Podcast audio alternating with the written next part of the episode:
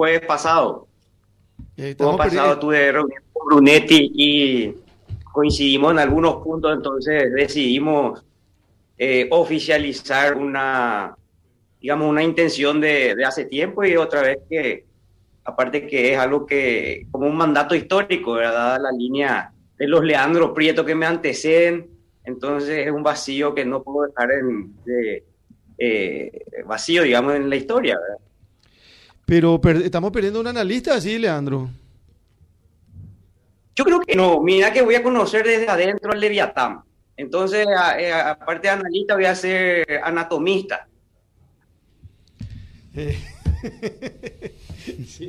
Ahora, eh, bueno, y decía, pues yo te escuchaba en una charla tan interesante un sábado a la mañana con Blas Barrio, estuvo Horacio Galeano Perrone, y uno les escucha y, bueno, a la, pucha dice, verá eh, cómo se ve, cómo se mira la política.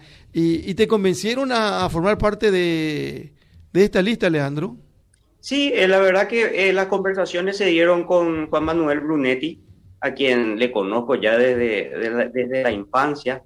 Y bueno, coincidimos en algunas ideas fundamentales como la libertad estratégica, táctica, en algunos valores y principios también. Entonces, yo tenía la intención en su momento de salir como una tercera fuerza, con un movimiento, eh, justamente para tener esa libertad de eh, poder expresar y, actuar de manera auténtica.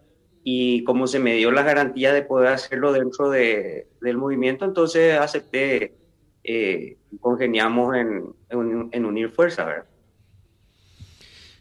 Y, se habla, bueno, yo creo que hasta el jueves tienen tiempo para la inscripción, pero se habla de posición, de números, de lugares, Leandro.